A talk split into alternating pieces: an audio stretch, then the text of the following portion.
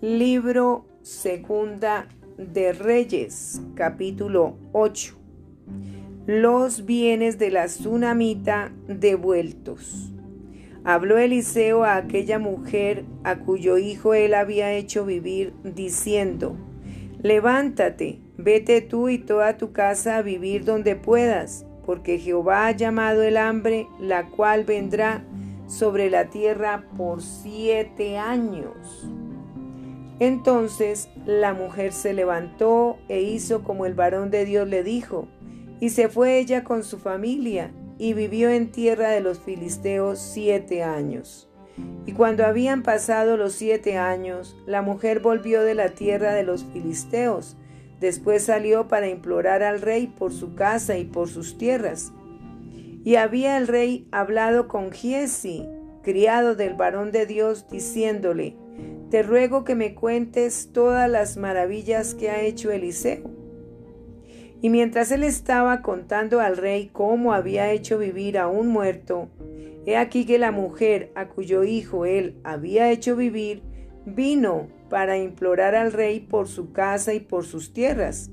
Entonces dijo Giesi, Rey, Señor mío, esta es la mujer y este es su hijo, al cual Eliseo hizo vivir. Y preguntando el rey a la mujer, ella se lo contó. Entonces el rey ordenó a un oficial al cual dijo, hazle devolver todas las cosas que eran suyas y todos los frutos de sus tierras desde el día que dejó el país hasta ahora. Asael reina en Siria. Eliseo se fue luego a Damasco y Benadad, rey de Siria, estaba enfermo al cual dieron aviso diciendo, el varón de Dios ha venido aquí. Y el rey dijo a Asael, toma en tu mano un presente y ve a recibir al varón de Dios y consulta por él a Jehová, diciendo, ¿sanaré de esta enfermedad? Tomó pues Asael en su mano un presente de entre los bienes de Damasco, cuarenta camellos cargados, y fue a su encuentro. Y llegando se puso delante de él y dijo, Tu hijo Benadad, rey de Siria, me ha enviado a ti diciendo, ¿sanaré de esta enfermedad? Y Eliseo le dijo, Ve, dile, seguramente sanarás. Sin embargo, Jehová me ha mostrado que él morirá ciertamente. Y el varón de Dios le miró fijamente y estuvo así hasta hacerlo ruborizarse. Luego lloró el varón de Dios. Entonces le dijo a Asael, ¿por qué llora mi señor? Y él respondió, porque sé el mal que harás a los hijos de Israel. A sus fortalezas pegarás fuego a sus jóvenes matarás a espada y estrellarás a sus niños y abrirás el vientre a sus mujeres que estén encintas. Y Asael dijo, pues, ¿qué es tu siervo este perro para que haga tan grandes cosas? Y respondió Eliseo, Jehová me ha mostrado que tú serás rey de Siria. Y Asael se fue y vino a su señor, el cual le dijo, ¿qué te ha dicho Eliseo? Y él respondió, me dijo que seguramente sanarás. El día siguiente tomó un paño y lo metió en agua y lo puso sobre el rostro de Benadad y murió. Y reinó Asael en su lugar. Reinado de Joram de Judá. En el quinto año de Joram, hijo de Acab, rey de Israel, y siendo Josafat, rey de Judá, comenzó a reinar Joram, hijo de Josafat, rey de Judá. De treinta y dos años era cuando comenzó a reinar, y ocho años reinó en Jerusalén.